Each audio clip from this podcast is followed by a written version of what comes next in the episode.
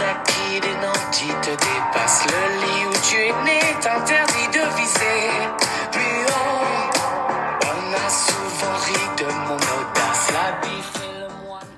Hey, what's up, everyone? Good morning to all of you from beautiful Beijing. This is Zulfi, and welcome back to Exploring with Zulfi.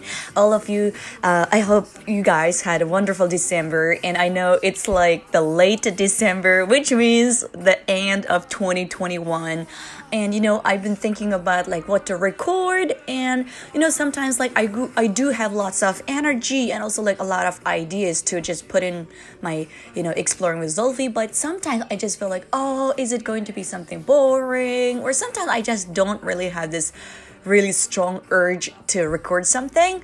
But anyway, so today it was supposed to be a day for me, like to you know a day off. Technically, uh, I do still work tonight, but um, and I was thinking about I was like, what should I record? And then I was listening to what I recorded in the last month. It was about like, you know, things to improve the quality of your life.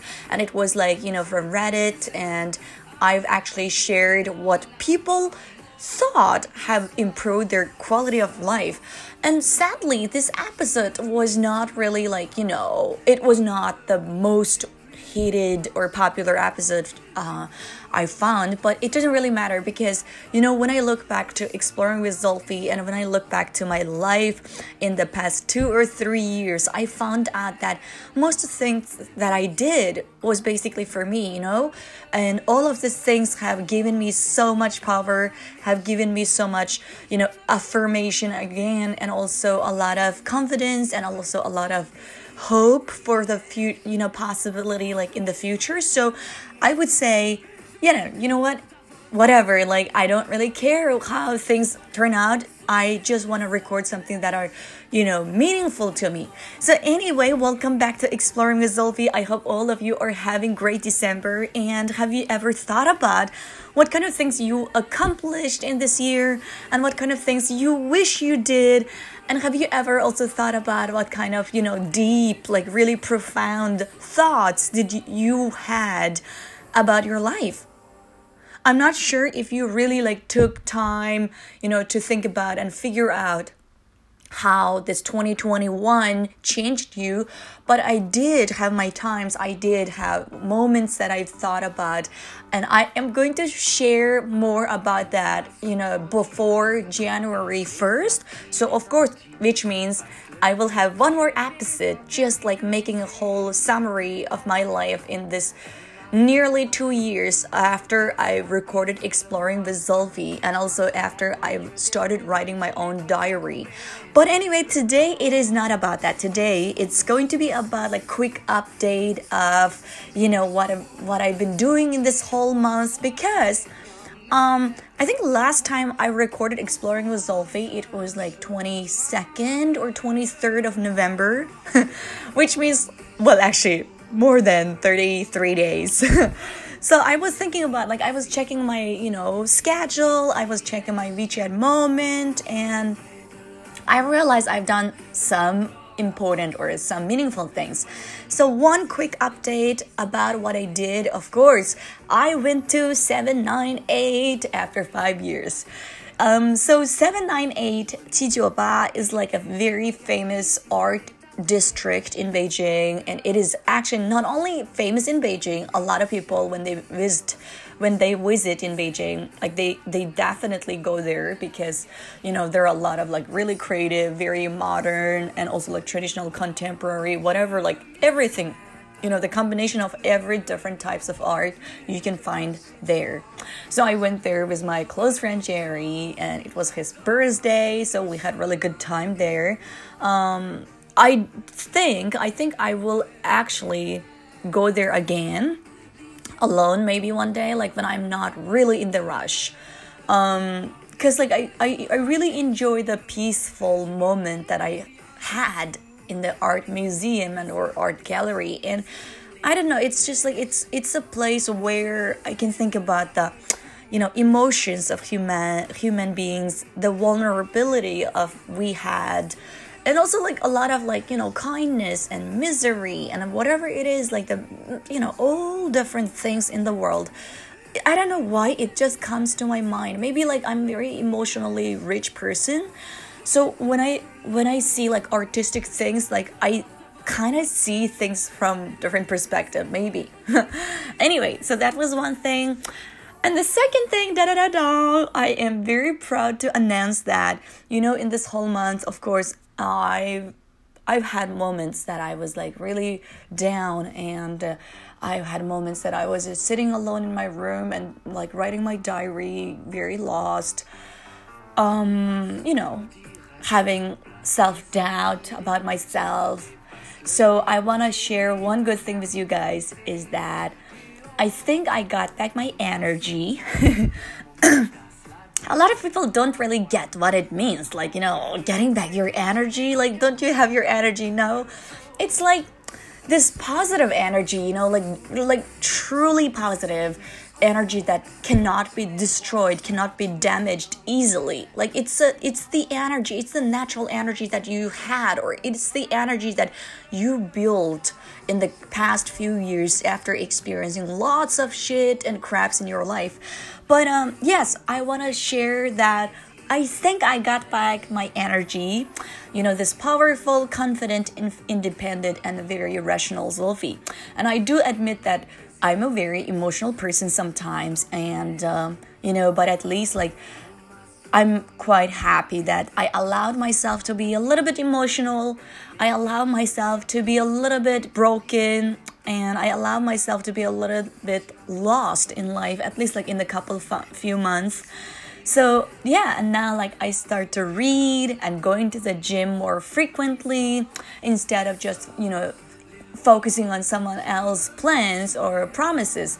So, you know, I feel like I'm in control of my plans, of my schedule, of my life again. So that feels so good. Like that feels really, really good.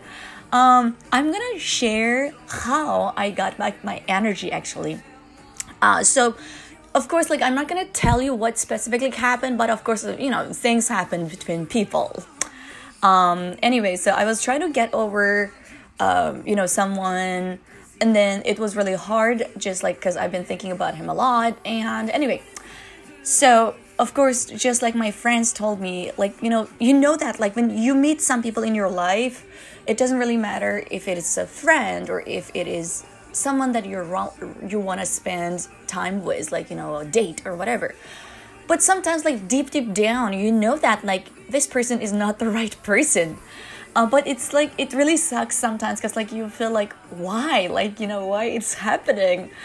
Um anyway so so i know like you know first the moment when i realized like okay i can move on instead of like you know being angry instead of being frustrated i realized it was really hard for me to, just to focus on the things that i'm doing. So let me tell you what i did so I checked back my diary from 2012, 2013, and also I checked my WeChat moment from like 2015, 2016, 2017 because I know like what kind of things I went through in the past few years. Oh my gosh, when I was checking those things, I realized that okay, my life sucked at certain points, but honestly, I had a freaking good, amazing life.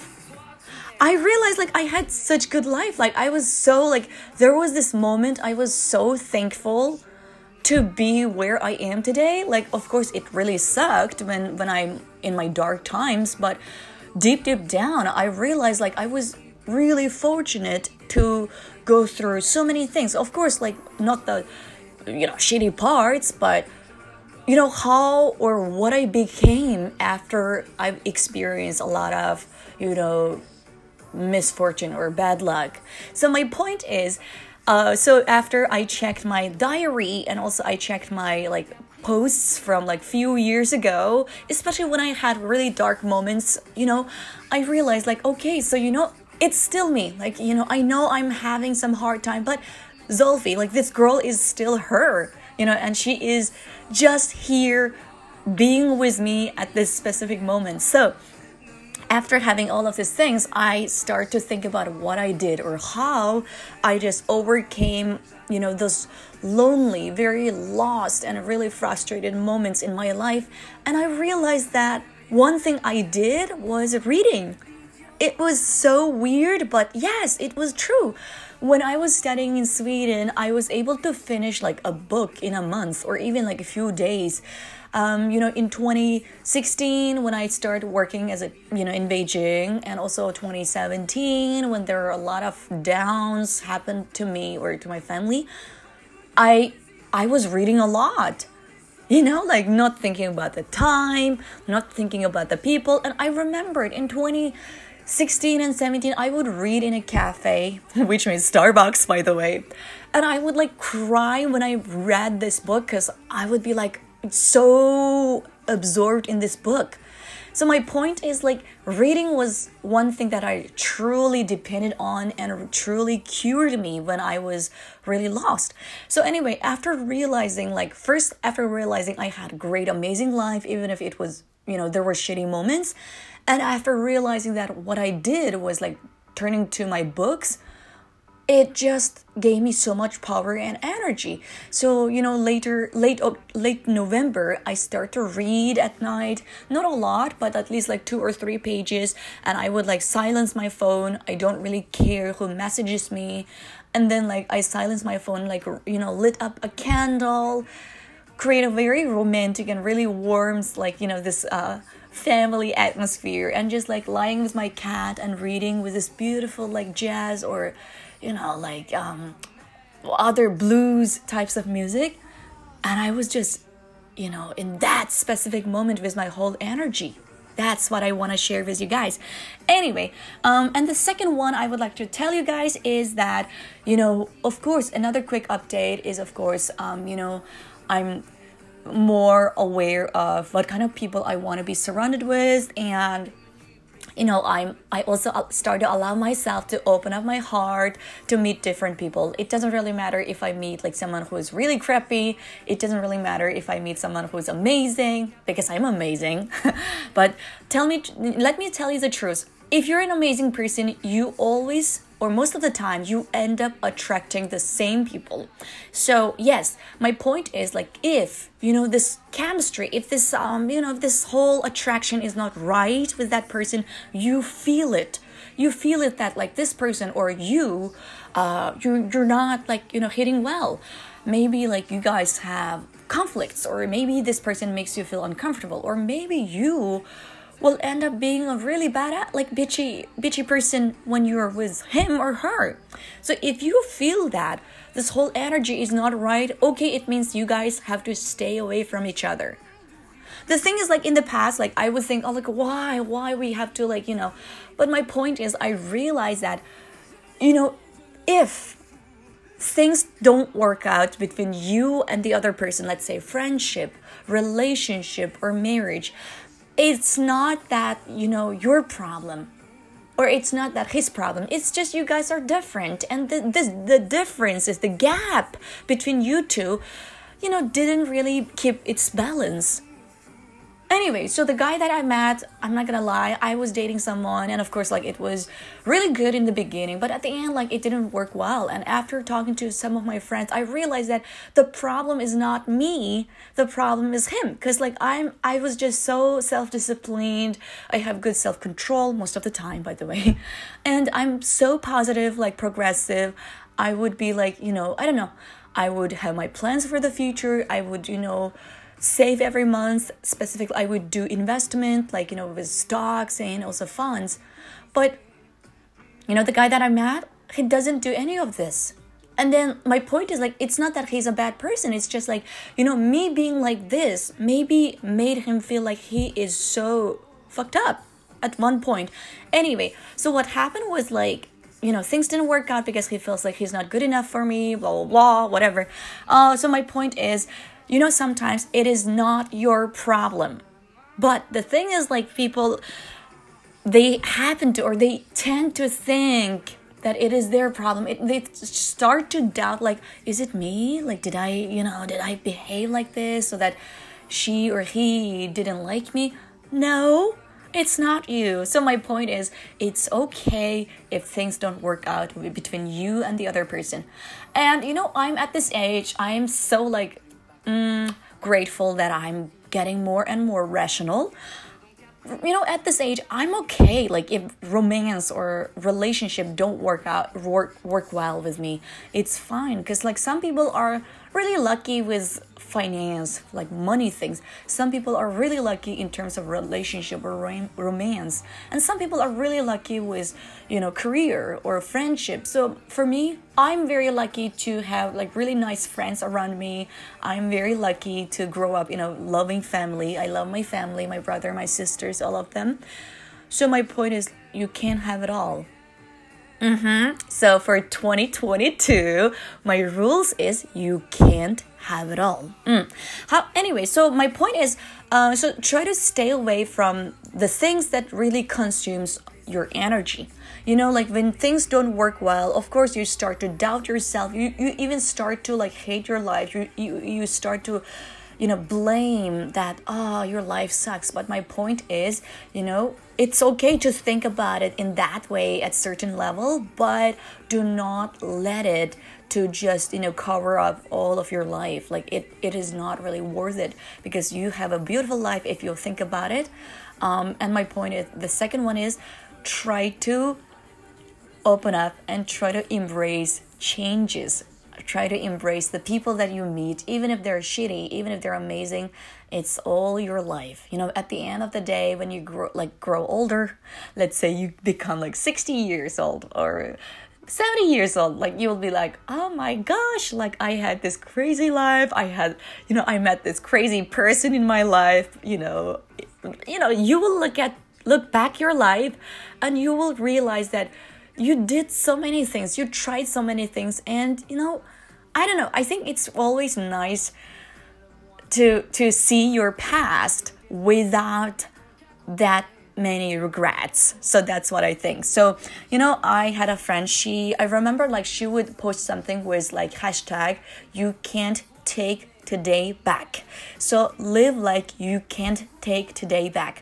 就是今天过去了就是过去了，它变成了昨天。所以呢， 好好的珍惜你的今天。不管做什么，不要后悔. Okay, so that's what I think.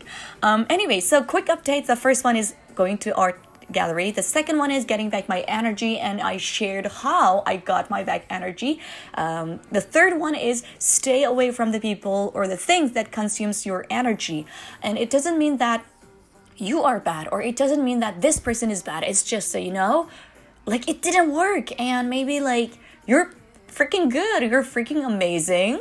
And that person is not.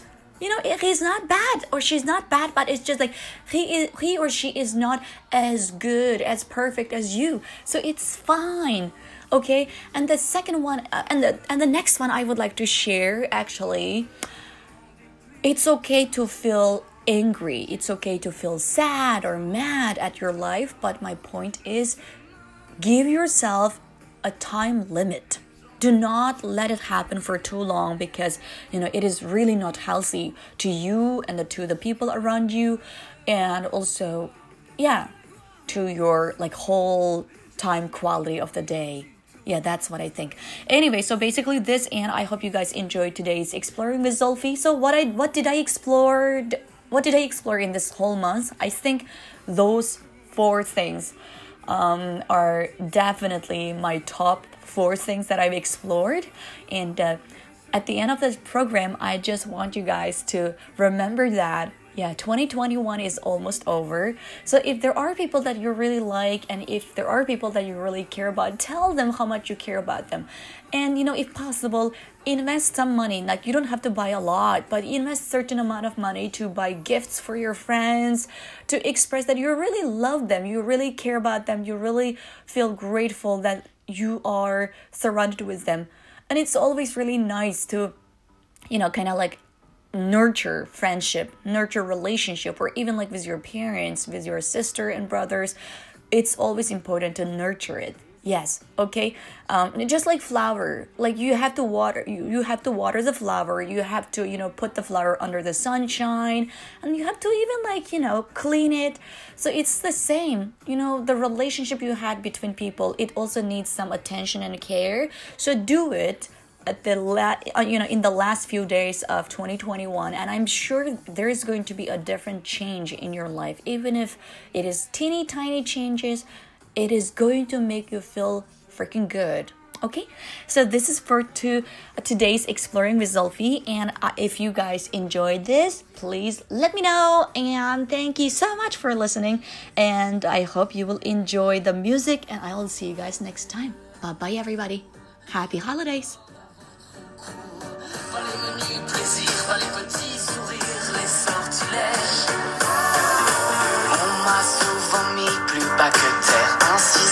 au nom du Père. Mais qu'ai-je donc appris si ce n'est ta prière? Par cœur Faut-il implorer sans jamais toucher le ciel? Je reste cloué sans déployer mes ailes Amen à tout.